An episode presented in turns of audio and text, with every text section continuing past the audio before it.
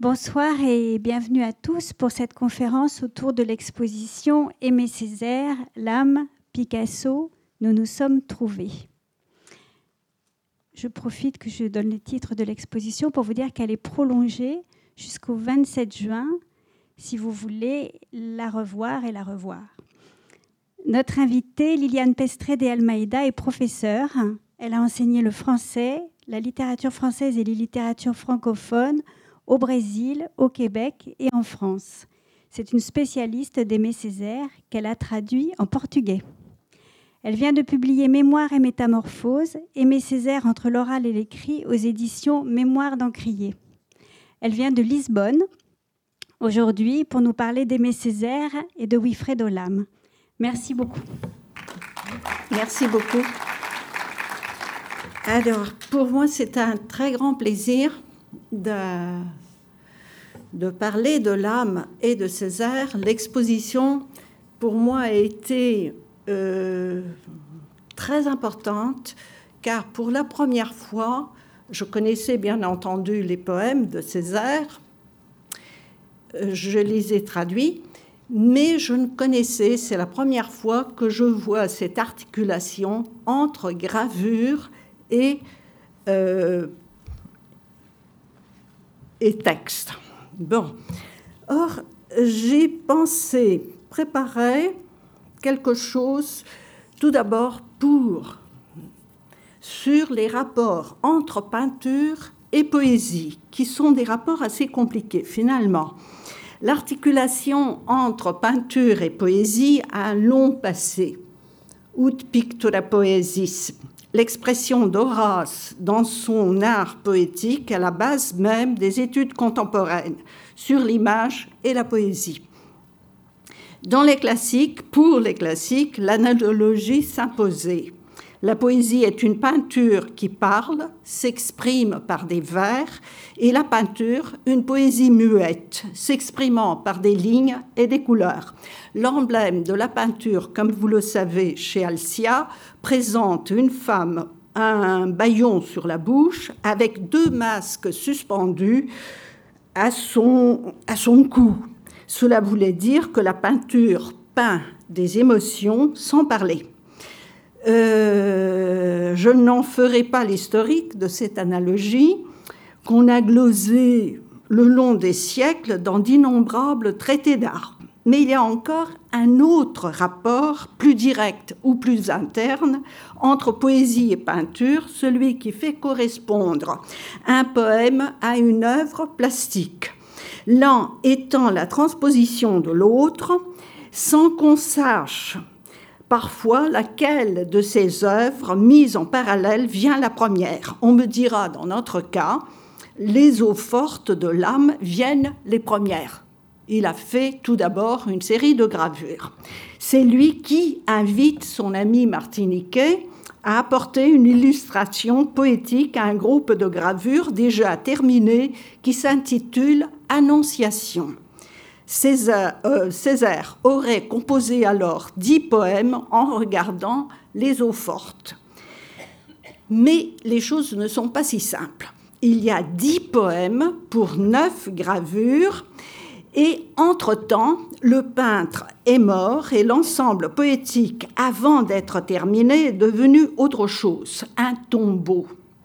Il y a même un poème écrit au moment de la mort de l'ami, In Memoriam. Un manuscrit de l'exposition, que je ne connaissais pas, nous le prouve. Mais regardons encore du côté poésie, peinture, texte, image, poème, gravure.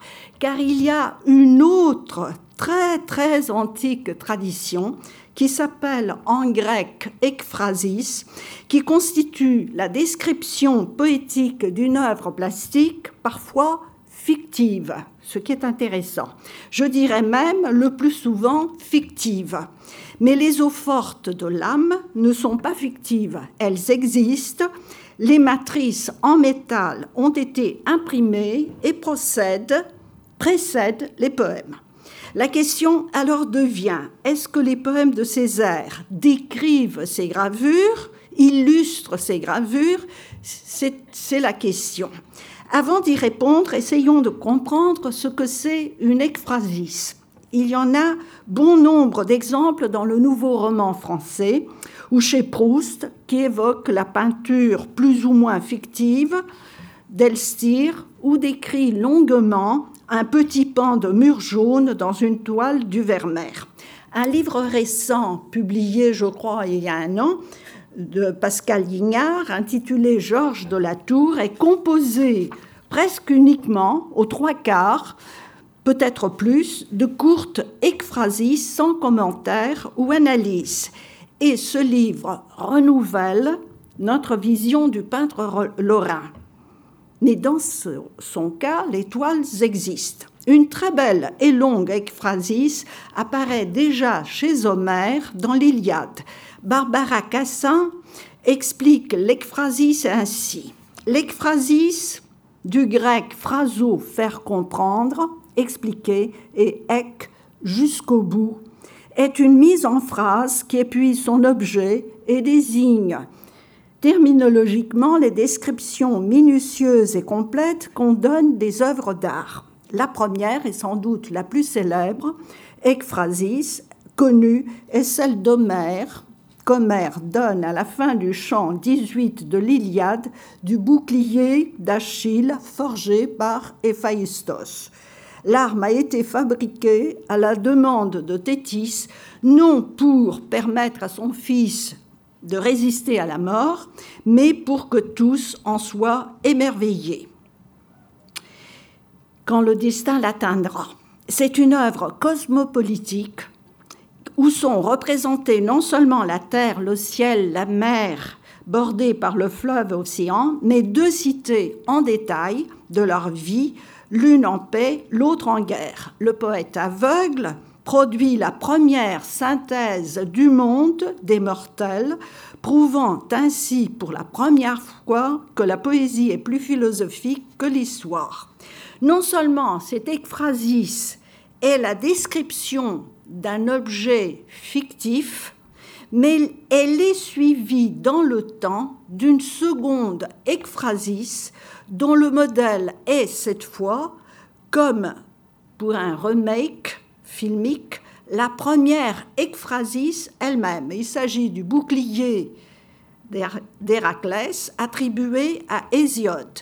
Ce palimpseste ne se conforme donc pas à un phénomène, un bouclier réel, ni en deçà à la nature même ou aux cités, mais seulement à un logos.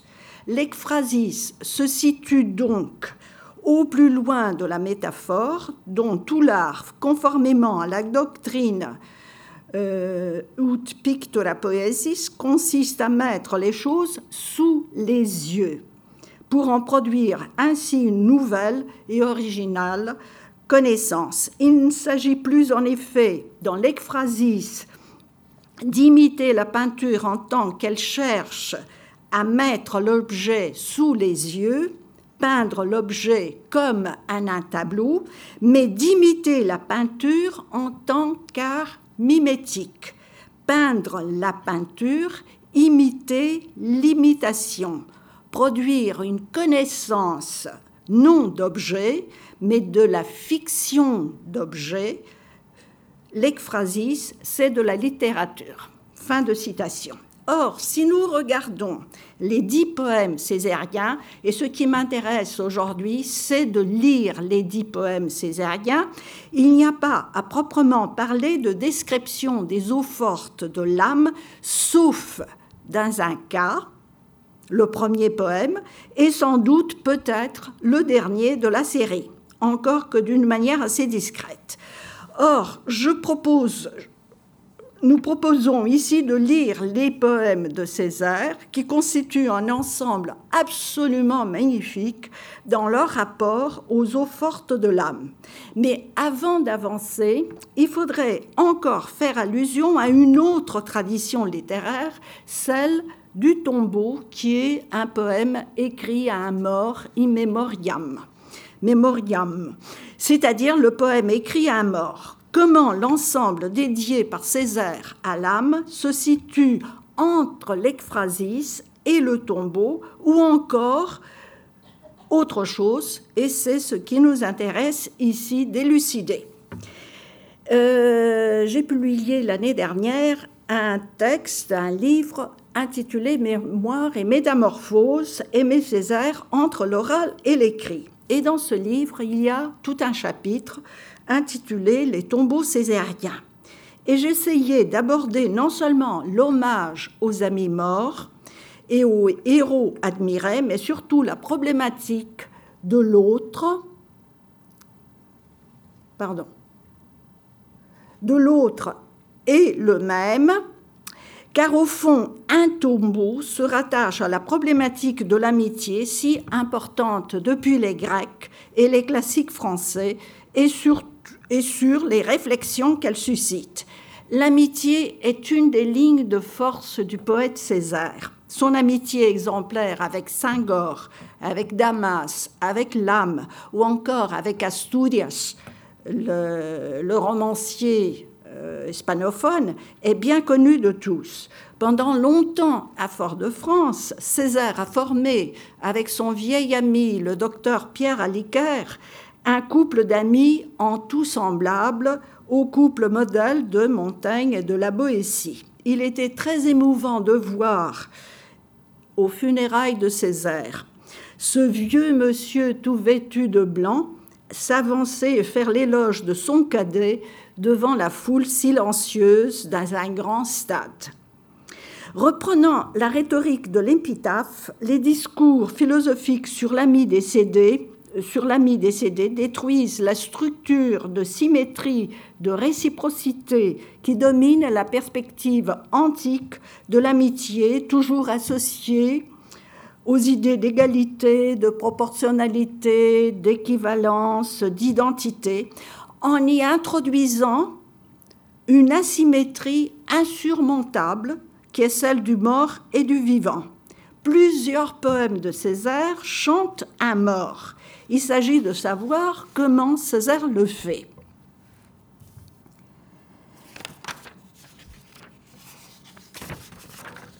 le poète Césaire, dans ses tombeaux, à des poètes et écrivains francophones, marque sa place à lui à travers une très élaborée confrontation de poétique.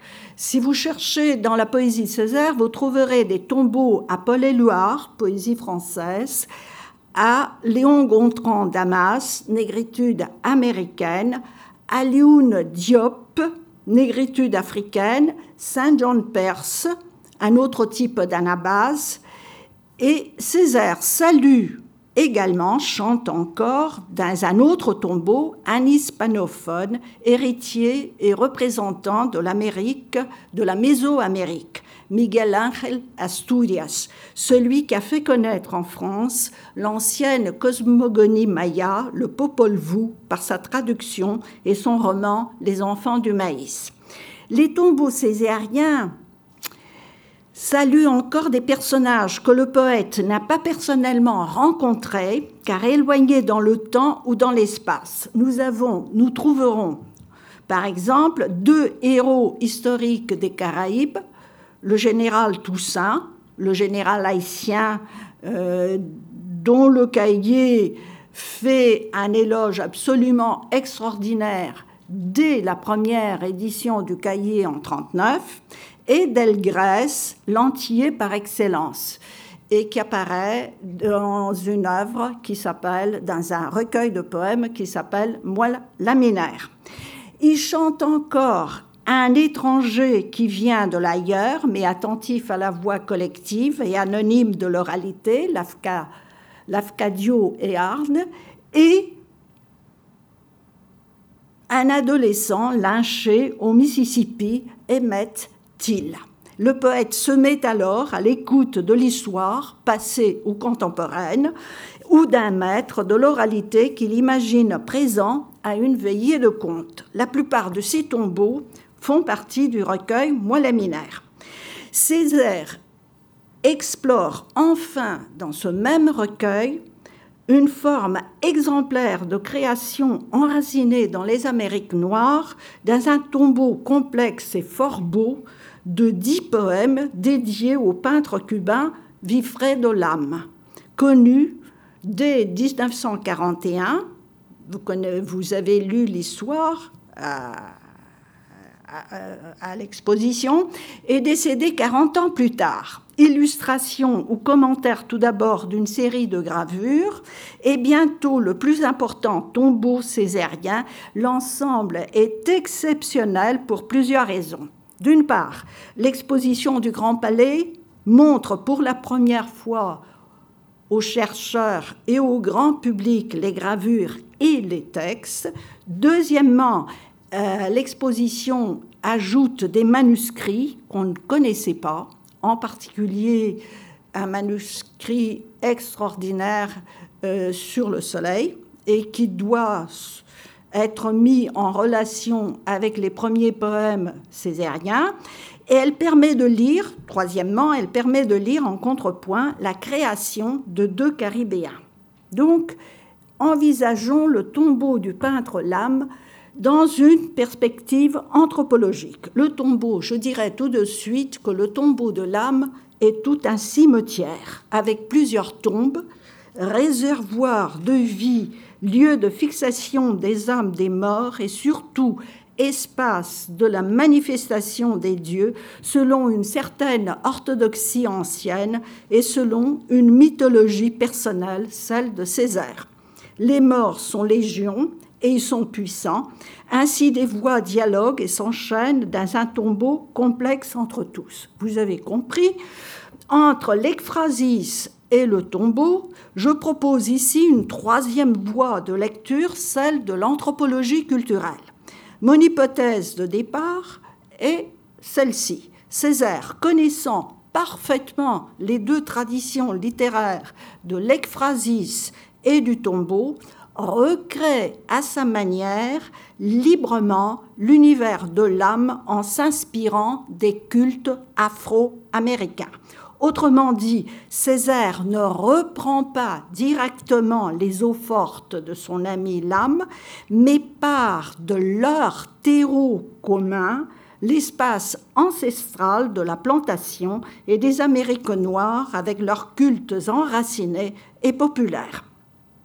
Sur le problème des rapports de Césaire avec l'anthropologie, nous pouvons laisser la question pour le débat final, qui me paraît toujours la partie la plus importante d'une conférence comme celle-ci. Avançons immédiatement que l'anthropologie est une des lectures constantes de Césaire tout au long de sa vie. L'ensemble des dix poèmes avec épigraphe tiré d'un texte autobiographique de l'âme lui-même, met en scène un temple cubain, un jour de fête avec la descente de plusieurs lois. Le tombeau de l'âme est composé d'un court texte de l'âme et de dix poèmes. Je n'insisterai pas sur les poèmes, vous les connaissez.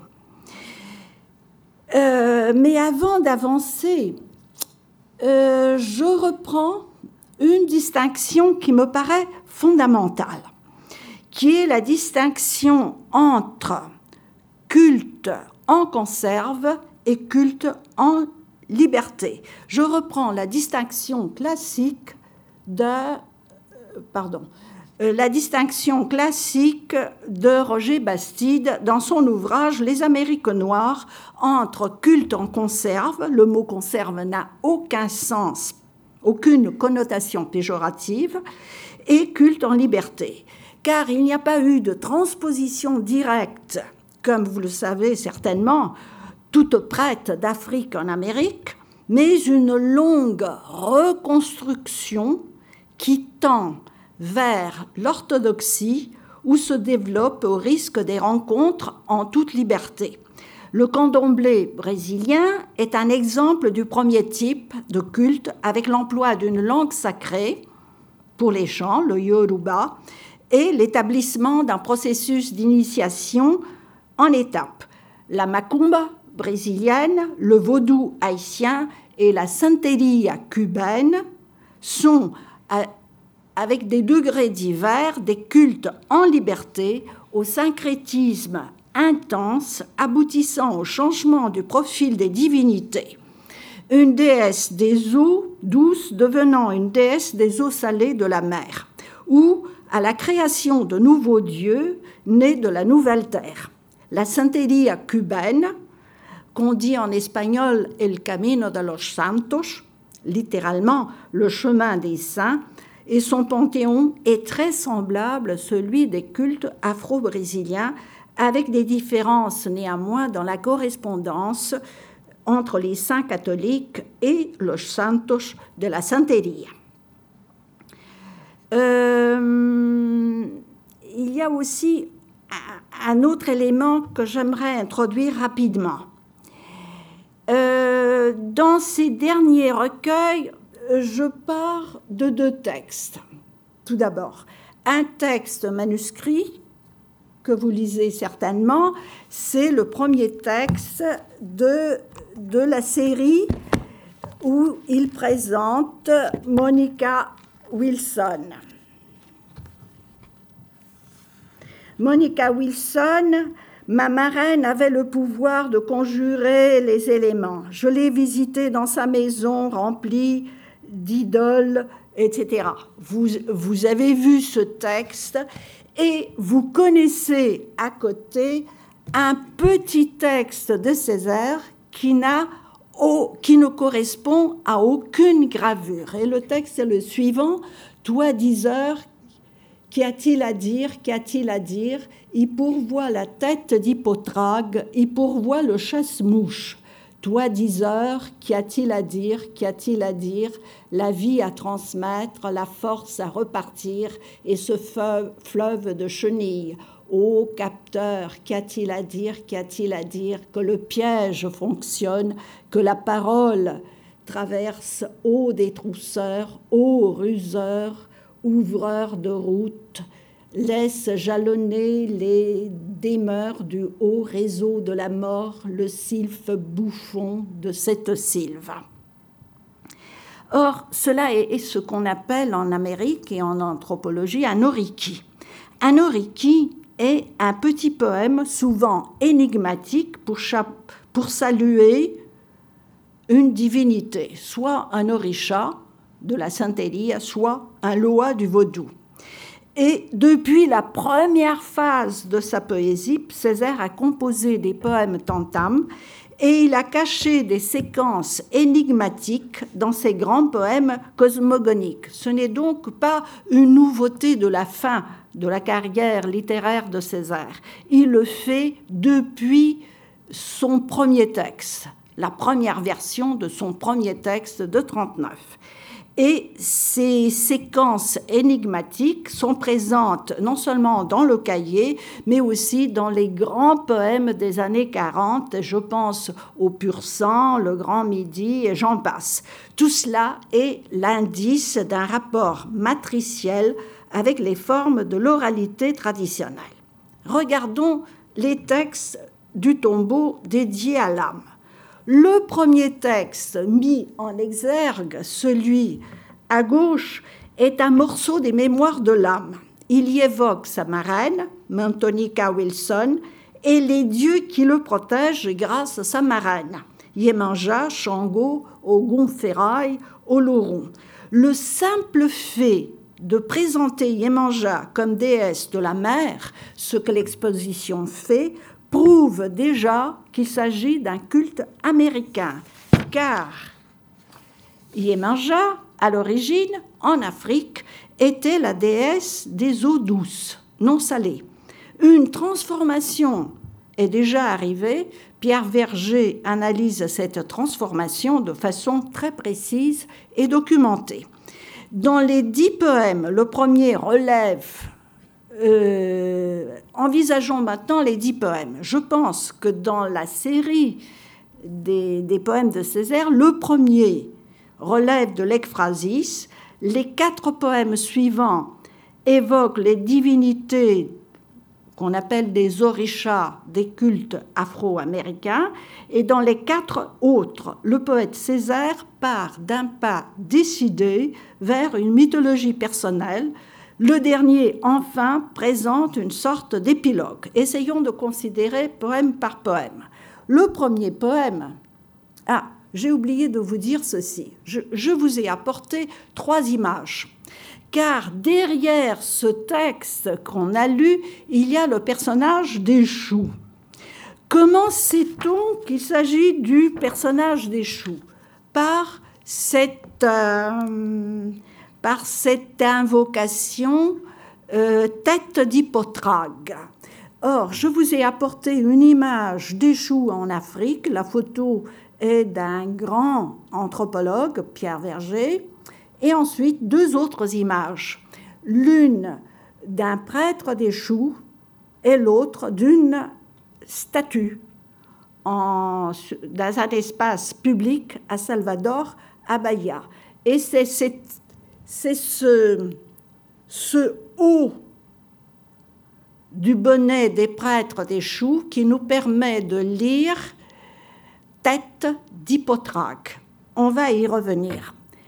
Regardons tout d'abord, j'ai déjà fait la distinction entre culte en conserve et culte en liberté. Euh, j'ai déjà essayé de définir ce que c'est un oriki, petit poème énigmatique pour entrer, pour saluer un orisha. Regardons la première gravure, qui me semble une ekphrasis de l'ensemble, non pas d'une gravure en particulier. Et regardons le texte. J'espère que vous serez capable de lire le texte. Lisant le premier poème, tout suggère une ekphrasis, non pas d'une gravure précise, mais de l'ensemble. Césaire considère successivement les eaux fortes de son ami et essaie d'en faire la synthèse. Mains implorantes, mains dorantes, toutes choses aiguës, toutes choses bisaiguës, avatar d'un dieu animé au saccage, envol de monstres, que cherches-tu à travers ces forêts de cornes de sabots, d'ailes de chevaux Mais le poème annonce autre chose, en plus de la description d'un ensemble plastique ou d'un espace imaginaire. En tout premier lieu, une question est posée et déjà une réponse ou une reconnaissance se fait. À la question que cherches-tu? Une première réponse apparaît déjà et elle est apportée non pas par le destinataire, mais par le témoin lui-même qui affirme J'ai reconnu au combat de justice le rare rire de tes armes enchantées, le vertige de ton sang et la loi de ton nom. d'Amphiphrédolam, Césaire salue son ami en tant que voyant et maître de l'art de la divination, et nous allons voir que c'est un élément important, euh, lorsqu'il dit liseur d'entrailles et de destin violé, récitant de Macumba, mélangeant délibérément le vaudou haïtien, la santeria cubaine et la macumba brésilienne, des religions en liberté des Amériques noires, culte non pas soucieux d'orthodoxie, et s'identifie en quelque sorte à ce métis qui conjugue comme lui le rire et les armes miraculeuses, le rire rare de tes armes enchantées. Ce poème aura une autre lecture lorsque nous aborderons le quatrième poème de la série. Malgré l'emploi du mot macumba, euh, je pense que ce poème tend vers une orthodoxie. C'est une ekphrasis donc de l'ensemble, car les mains implorantes, mains dorantes n'y apparaissent pas, mais apparaîtront dans d'autres gravures. Passons à notre, notre deuxième poème. Le second poème, celui qui n'a pas de gravure, Conversation avec Montonica Wilson est clairement autre chose. Ce poème ne correspond à aucune gravure. On pourrait dire, du point de vue des, euh, anthropologique, c'est l'évocation des choux sans que son nom apparaisse, avec sa tête d'hypotrague, ouvreur de route, celui qui fait circuler la parole. Un saut se fait. La plupart des critiques qui ne connaissent pas les Amériques noires bute sur le début de ce poème, Étrange tête d'Hippotraque.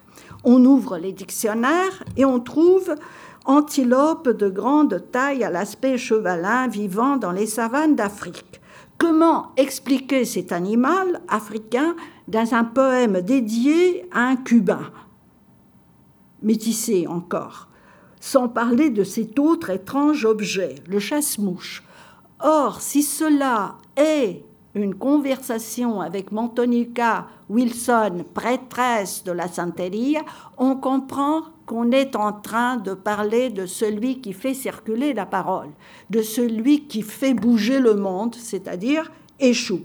Par contre, ceux qui connaissent les Amériques noires identifient rapidement la tête d'Hippotrage. Je vous ai montré le petit bonnet des prêtres des choux avec ce haut, en souvenir du couteau sur la tête de cette divinité qui lui donne l'aspect le plus caractéristique. Voulez-vous que je revienne en arrière? Je vous ai montré, pardon, j'avance ce que je ne devrais pas faire. Voilà. Non. La tête d'Hippotrage sort de ce bonnet des choux, d'un prêtre des choux.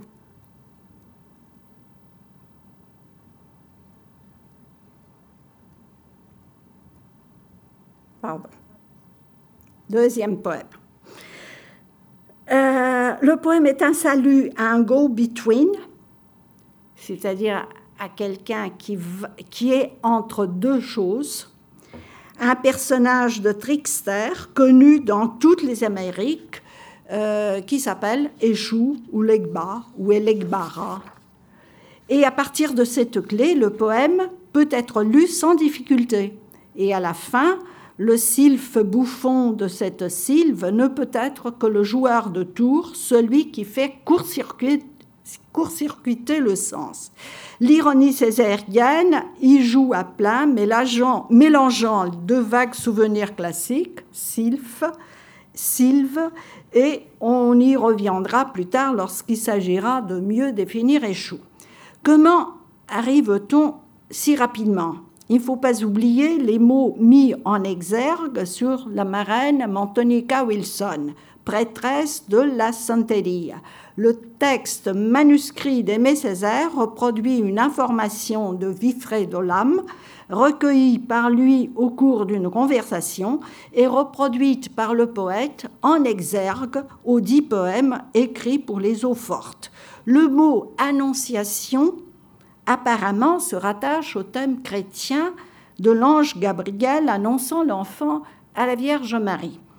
Or, dans aucun de ces poèmes césariens, on trouve une allusion quelconque au christianisme. Dès le départ, nous sommes dans le cycle des jeunesses qui vient sans préavis.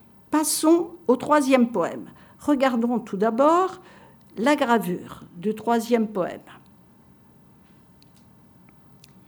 Le troisième poème s'intitule, et c'est Césaire qui a choisi le titre des gravures, comme vous le savez.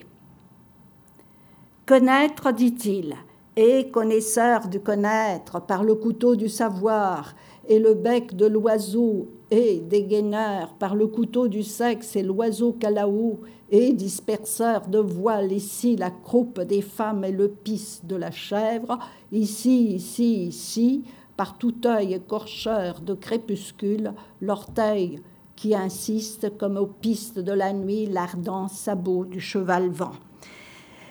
C'est un oriki. Et j'ai déjà essayé de définir un oriki, petit poème énigmatique pour saluer un orisha. Un orisha, soit du candomblé, de la macumbe ou de la santeria. Et ce n'est pas le seul oriki de Césaire. Césaire, dans ses derniers recueils, multiplie des oriki, et un des plus beaux de ces oriki s'intitule Inventaire des quais. Des quais. Dans ce troisième poème, Césaire chante le connaisseur de l'action de connaître, en mouvement, en transformation permanente. Il salue celui qui, par le sexe, échoue, est représenté par un phallus gigantesque, nous avons vu la photo, enlève les voiles et révèle la vérité, si vérité il y en a. Sa, capacité de transformation ne peut être saisie que par le galop du cheval vent. Calaou, cet oiseau tropical, porteur d'un énorme bec recourbé, que surmonte un grand casque corné. En regardant une photo du Calao, on constate sa ressemblance avec la tête des choux. Oiseaux étranges et beaux, les Calaos sont souvent impliqués dans les cultures africaines. En Afrique, où le peuple les respecte, ils font partie de la mythologie et du folklore, en particulier chez les Chénoufos. Et je pourrais vous apporter de nombreuses photos.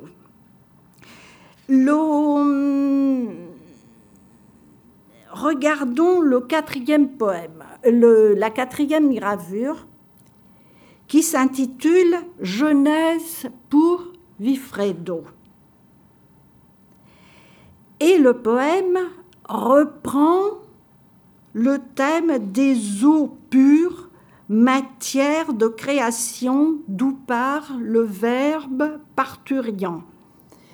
Plus d'objets, rien qu'une aube d'eau pure, des eaux qui explosent grand champ, des eaux qui explosent aux quatre vents, des eaux qui dansent à peine jaillies du sillon, des eaux qui dansent à peine jaillies du sillon, des eaux qui crient, qui hurlent qu'on en parle, qu'on en perde, qu'on n'en perde aucun, des eaux qui par âge se sont emparées de tout ce qu'il reste de vie, de sang, il ne sinue que juste celui médian d'un verbe parturiant.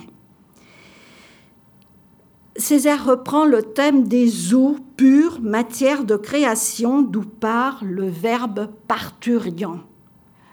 Le monde est en train de se refaire. Ces squelettes ne sont pas signes de mort. Dans ce poème si dense, nous retrouvons le souvenir de deux textes.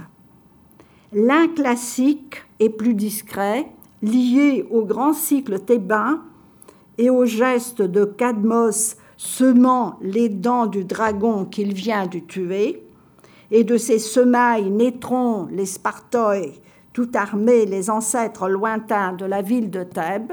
Et vous savez que Césaire est un grand lecteur des Grecs. Les Grecs sont toujours derrière bon nombre de passages de ses poèmes. Autre souvenir, plus important encore, renvoie à la croyance des Bambara, analysée par des anthropologues comme Germaine Dieterlen et Dominique Zahan.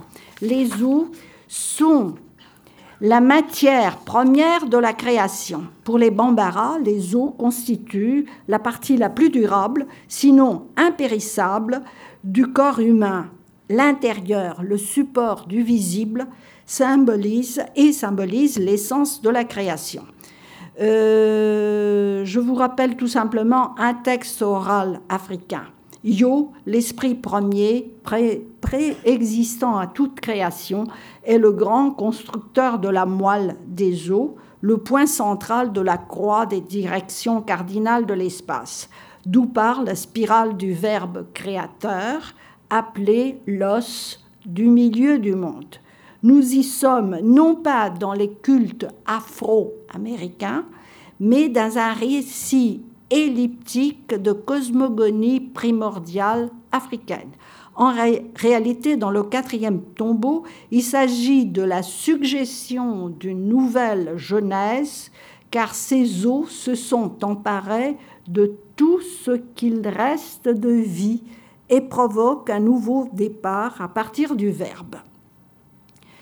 Euh, on pourrait parler aussi d'un élément typiquement américain qui est la tendance à, à cette idée que la création se refait par cycle, comme pour Asturias d'ailleurs, à l'exemple du Popol Vuh, la grande épopée maya que César connaissait parfaitement bien et il suffit de lire le tombeau à Asturias pour comprendre que Césaire joue également avec cette épopée maya.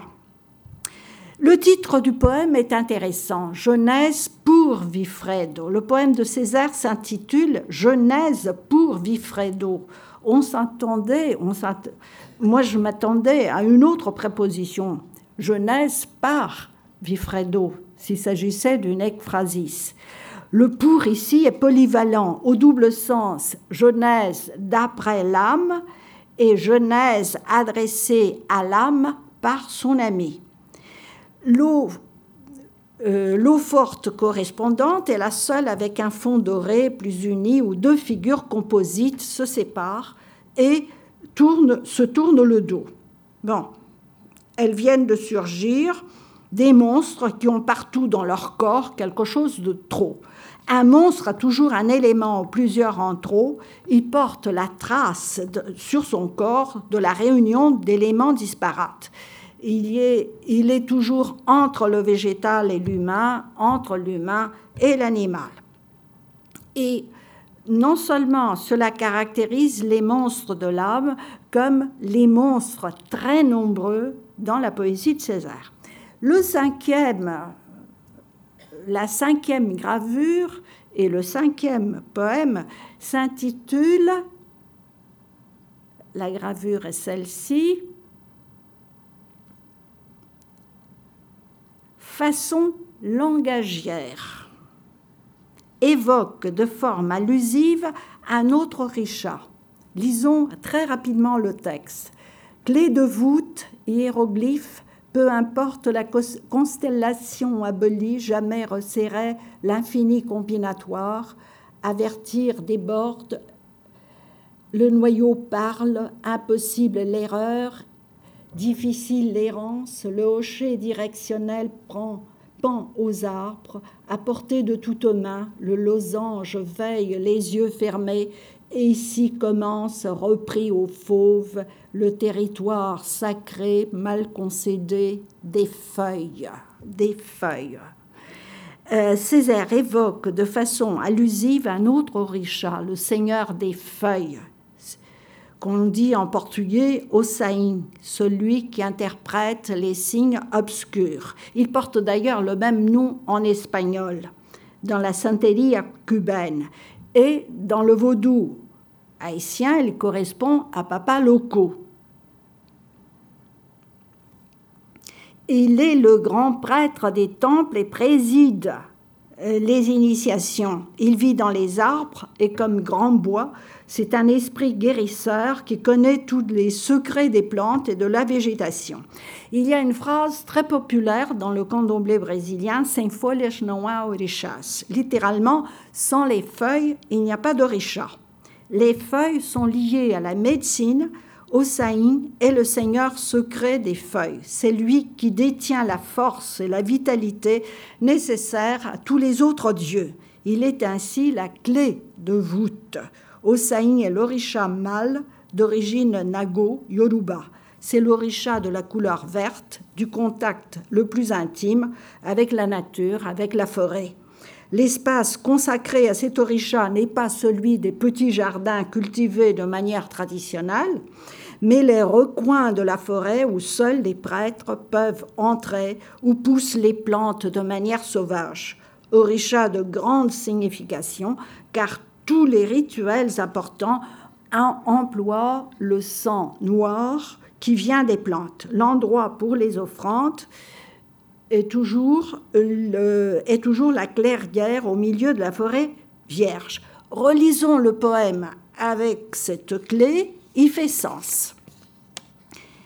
Il commence, ici commence, repris au fauve, le territoire sacré, mal concédé des feuilles. Grâce à lui, le noyau parle. Quel est le rapport entre le seigneur des feuilles et Échou? On pourrait dire de façon synthétique qu'Échou se rattache à tout, car c'est lui qui fait tout bouger. Plus précisément, Échou, comme Essa Osaï d'ailleurs, est lié à la nature, mais aussi à la divination, car dans le système d'Ifa, lorsque l'initié pose les questions en jetant les coris, c'est toujours Échou qui répond. Le titre de ce poème, Énigme, façon langagière, renvoie du point de vue religieux au système traditionnel de la divination yoruba et du point de vue linguistique à la fonction appelée par Jacobson métalinguistique. Or, euh, c'est une première lecture à vol d'oiseau des cinq premiers poèmes de César. Regardons maintenant les quatre poèmes suivants avec leur gravure. Si les premiers poèmes constituent une forme de salut d'un initié soucieux d'orthodoxie, la série qui commence, je dirais que c'est plutôt le chant d'un santero. Ici, en toute liberté, Césaire mélange, métisse les, les dieux. On pourrait également dire le chant d'un vauduisant ou d'un macumbero. Un santero est un initié de la santeria, el camino de los santos, en espagnol, le chemin des saints à Cuba. Le sixième tombeau, le sixième tombeau, oui, s'appelle Passage. Titre important. Regardez ce poème. Le mot central du poème est une action passée, repris cinq fois en quelques lignes, et une fonction passage repris deux fois.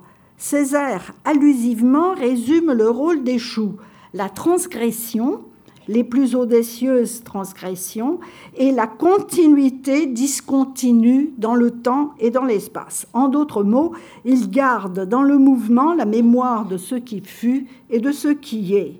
Le noyau significatif est de tout paysage garder intense la transe du passage.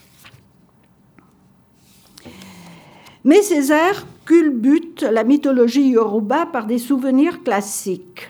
Anabas, Diabas, volcan et termitière.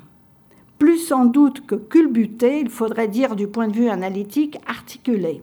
Le poète mélange souvenirs classiques au savoir ancestral africain lorsqu'il écrit Passé Anabas et Diabas et évoque de façon sibylline deux formes coniques, l'une gigantesque, le volcan, et l'autre toute petite, la termitière. Les deux formes sont dans l'indécis, dans le brouillard du paysage. Or, euh, pour expliquer cette différence entre le volcan et la termitière, il faut se rappeler qu'il y a bon nombre d'oriki très populaires où le dieu nègre est décrit et salué tour à tour comme très grand, comme un volcan, assis, sa tête touche au ciel, et tout petit, comme une termitière, debout, il a la taille d'un ustensile de cuisine ou d'une brique. Césaire joint une forme du paysage entier, le volcan, la montagne pelée en Martinique ou la soufrière en Guadeloupe, et une forme créée par des animaux minuscules dans des pays tropicaux, la termitière. Euh, selon Liliane Questelot, Césaire avait pensé tout d'abord appeler son recueil Moi laminaire Diabase. Celui-ci serait le mouvement complémentaire anabase. Si anabase est du point de vue étymologique l'action de monter, de retourner aux sources, diabase est le mouvement de passer à travers. Mais passer à travers quoi? Échoue, passe à travers l'espace et le temps. Euh, pensons encore qu'anabase a un sens précis, littéraire. Anabase est un titre classique avant d'être l'anabase de Saint John Perse, c'est le retour des mercenaires grecs en Grèce, raconté par un officier grec qui les commande, Xénophon. Xénophon raconte la retraite des dix mille qui, à travers des dangers sans fin, traversant des terres hostiles, retournent au pays natal et arrivent enfin devant la mer et crient Thalassa, Thalassa. Euh, Échou est présent dans ce poème. Euh, j'ai apporté euh, un oriki qui dit ceci, je traduis directement, le couteau sur sa tête est coupant, il n'a pas une tête à porter des fardeaux, il porte l'huile d'un un tamis sans que coule une seule goutte. Quand il se met debout, il a la taille d'une brique. Quand il est assis, sa, tête touche au ciel. Vous me direz, Césaire n'a pas une telle connaissance. Or, je vous dirai si. Il a une telle connaissance, car euh, nous avons un passage d'une des pièces de Césaire intitulée Une tempête, où nous trouvons cet oriki. Échoue la pierre qu'il a lancée hier, c'est aujourd'hui qu'elle tue l'oiseau. Du désordre, il fait l'ordre, de l'ordre le désordre. À échoue est un mauvais plaisant.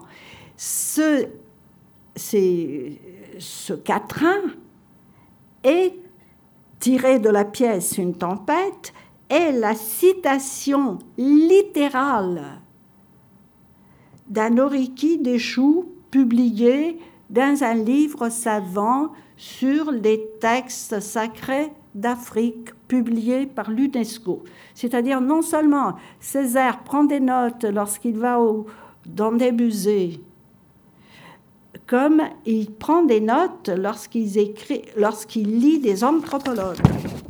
Bon. Euh, résumons. Échoue dit oui dans le monde du non. Il est pour dans le monde du contre, ou inversement, toujours de l'ordre il fait le désordre, du désordre il fait l'ordre. Ainsi la lecture de cet ensemble de Césaire, soit pour un vaudouisant, soit pour un Brésilien familier du candomblé, ne pose pas de problème du point de vue anthropologique. Et de même pour un familier de la Santeria. L'âme la connaissait très bien. Connaissance puisée dans des souvenirs d'enfance, euh, avec sa barrette à Montonica Wilson, mais renforcée au moment de son retour à Cuba au contact avec deux grands anthropologues cubains qui sont Fernando Ortiz et Lidia Cabrera. Lidia Cabrera a fait la première traduction du cahier encore euh, d'un cahier au pays natal, d'un retour au pays natal en 1943.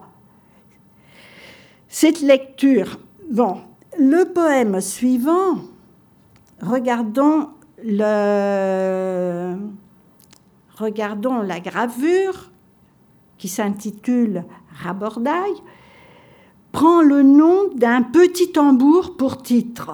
Le glossaire explique petit tambour cylindrique à deux pots désigne aussi le rythme rapide joué par ce tambour comme pour l'abordage. Le tambour apparaît en particulier dans la tragédie du roi Christophe au moment de la mort du roi. On est dans la pénombre, atmosphère inquiétante de cérémonies vaudou. Christophe invoque l'arbre, locaux, l'egba, c'est-à-dire échoue.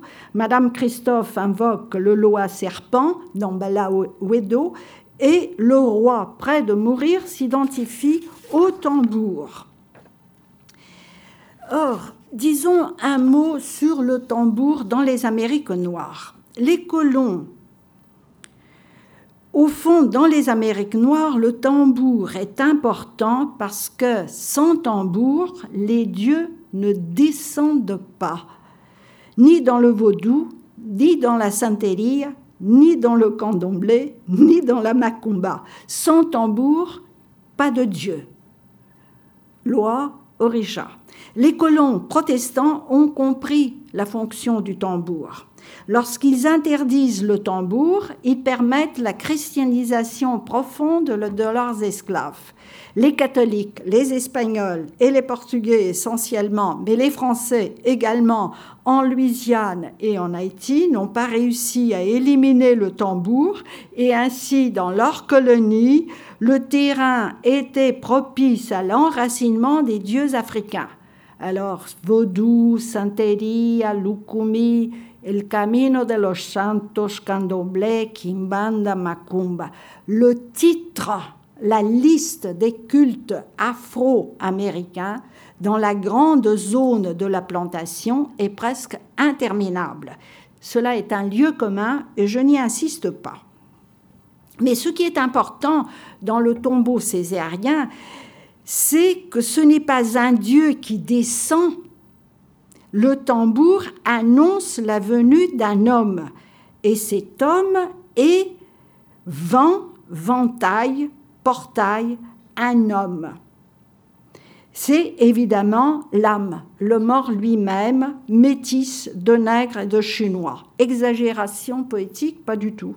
Césaire fait pour l'âme qu'il présente comme un nouvel Orisha ce que les Haïtiens ont fait pour certains de leurs héros de l'indépendance. Le trait historique général des Salines, dont on connaît le lieu et la date de mort en 1806, ainsi que ces faits est devenu, comme vous le savez, papa des Salines dans les Onfo haïtiens. Pour conclure avec ce poème, on pourrait affirmer que Césaire amorce ou revendique là un mouvement que la macumba brésilienne a mené à bonne fin lorsqu'elle crée des orishas, santos, natifs du nouveau pays. Or, Rabordaille est un poème extrêmement intéressant parce que nous connaissons deux versions.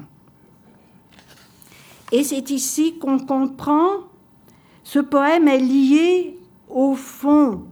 Euh, à gauche, vous avez euh, le titre du poème, Poète Rabordaille, et c'est la, la version manuscrite présente à l'exposition, euh, écrite par Césaire au moment peu de temps après la mort de l'âme. Et à droite, vous avez la version publiée du poème. Le thème, le poème euh, Rabordaille est donc important car nous connaissons la première étape du poème, écrit en mémoriam avec un titre plus transparent, et la présence d'un tapuscrit permet d'analyser ce que les multiples versions du cahier nous font comprendre depuis longtemps. Césaire reprend ses textes, ses poèmes dans de multiples versions, il compose par blocs, il coupe et multiplie les ajouts.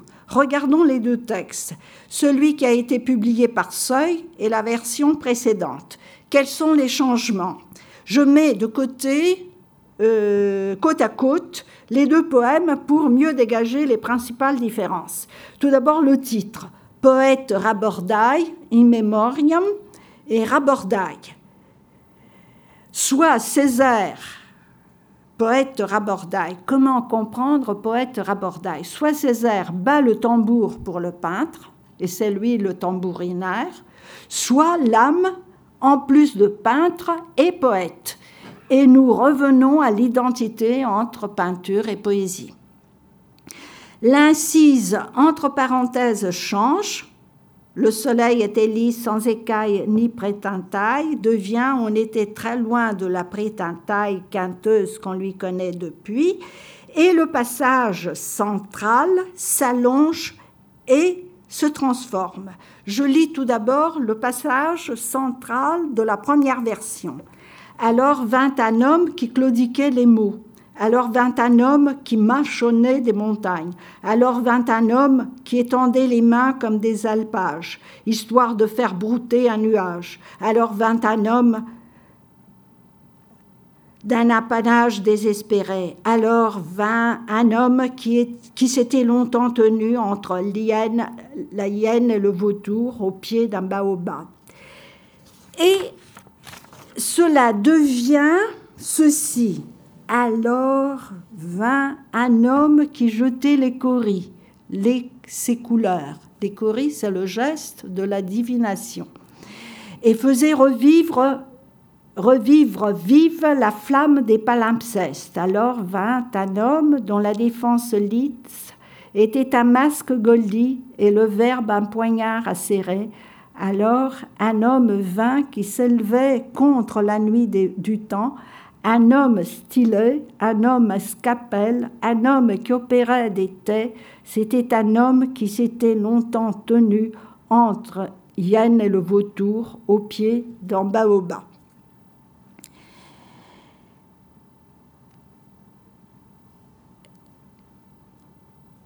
L'importance de l'arbre dans la pensée de Césaire il est inutile d'insister là-dessus. Des débuts jusqu'au dernier texte, c'est le schéma essentiel, le modèle même de vie. Par contre, l'évocation de l'âme entre deux charognards est à commenter.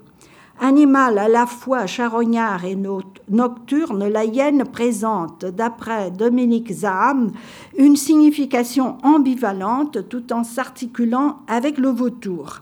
La hyène se caractérise par sa voracité, par son odorat, entraînant les facultés de divination qu'on lui attribue, et par la puissance de ses mâchoires capables de broyer les os les plus durs.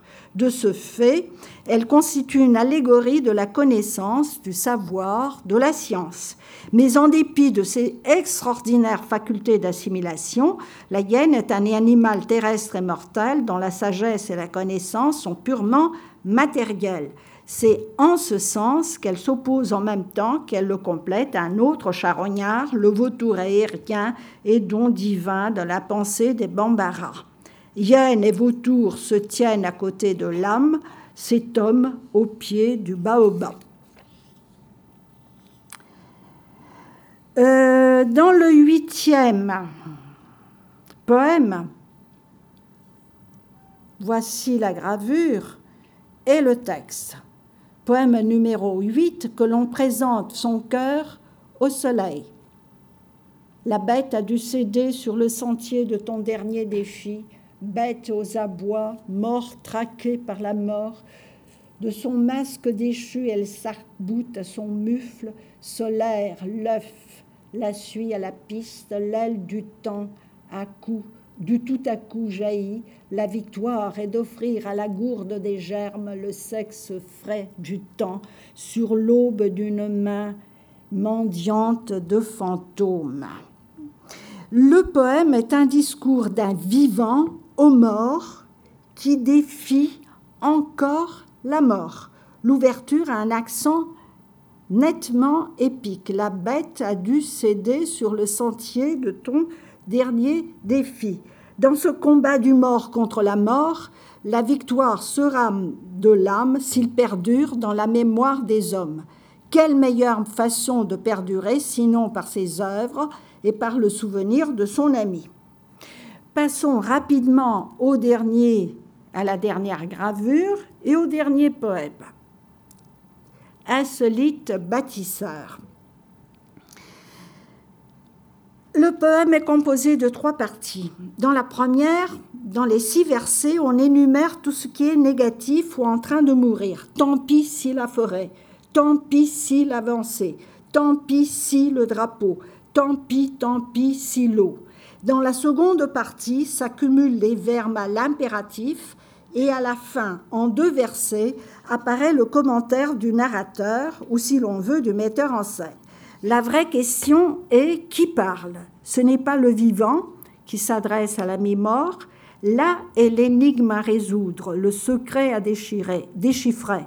Celui qui parle ici, c'est le mort, c'est l'âme lui-même qui dicte pour les vivants, nous tous, ses conseils de vie et nous apprend l'essentiel. En somme, le code à suivre, les nouvelles tâches, table de la loi. La résistance ressuscite. La résurrection de la vie dépend des vivants capables d'entendre et de suivre la leçon des morts. Certains morts, fantômes, sont plus vrais que leur allure. Ces fantômes sont les insolites bâtisseurs de l'avenir. Dans l'eau forte correspondante, la scène se passe sur un fond rouge doré que l'on connaissait déjà. Des mains orantes protègent la ténuité du double losange et un VV, et un VV qui est là. C'est euh, c'est la seule gravure où il y a une trace de VV. Le VV, c'est un dessin qu'on fait par terre pour appeler un orecha. Mais ce VV n'est pas identifiable. J'ai bien essayé de, le confronter avec d'autres VV. Il ne s'agit pas d'une reproduction réaliste d'un VV, mais d'un rappel d'un VV. Euh, VV s'écrit en, haïtien VE accent aigu, VE accent aigu. Euh, le bébé est un symbole religieux qu'on dessine sur le sol avec la craie, de la farine ou du marque de café. Il représente un orisha pendant un rituel. Bon, le dernier poème constitue un épilogue et encore une ekphrasis. Le dixième poème, Nouvelle bonté, je ne sais pas si vous avez remarqué que c'est le seul, la seule gravure où un visage apaisé de femme endormie surgit.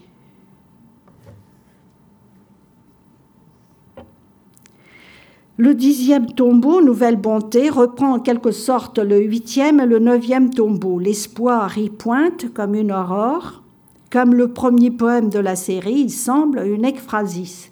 Ce visage serein de femme endormie aux longs cheveux et ce sein gorgé de lait est la figure symbolique du renouveau toujours possible du monde. Parmi les neuf eaux fortes de l'ensemble, c'est la seule où une forme et un visage apaisé se montrent. Bon, dans, euh, nous avons fait très rapidement un regard sur l'ensemble poétique dédié à l'homme. Et euh,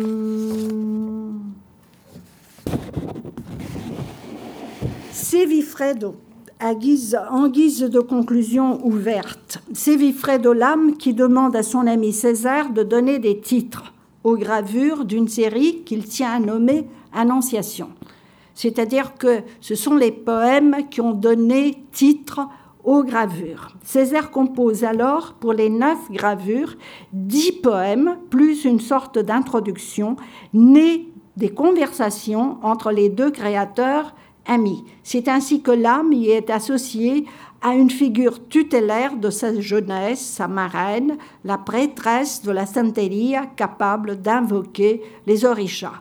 C'est ainsi également qu'apparaît le poème Sans gravure, conversation avec Montonica Wilson, où trône déjà échoue le go-between par excellence avant que l'ensemble poétique soit terminé et publié, le peintre meurt et les poèmes débouchent sur quelque chose d'inattendu, un tombeau poétique le plus complexe de tous. Voilà, je vous en remercie.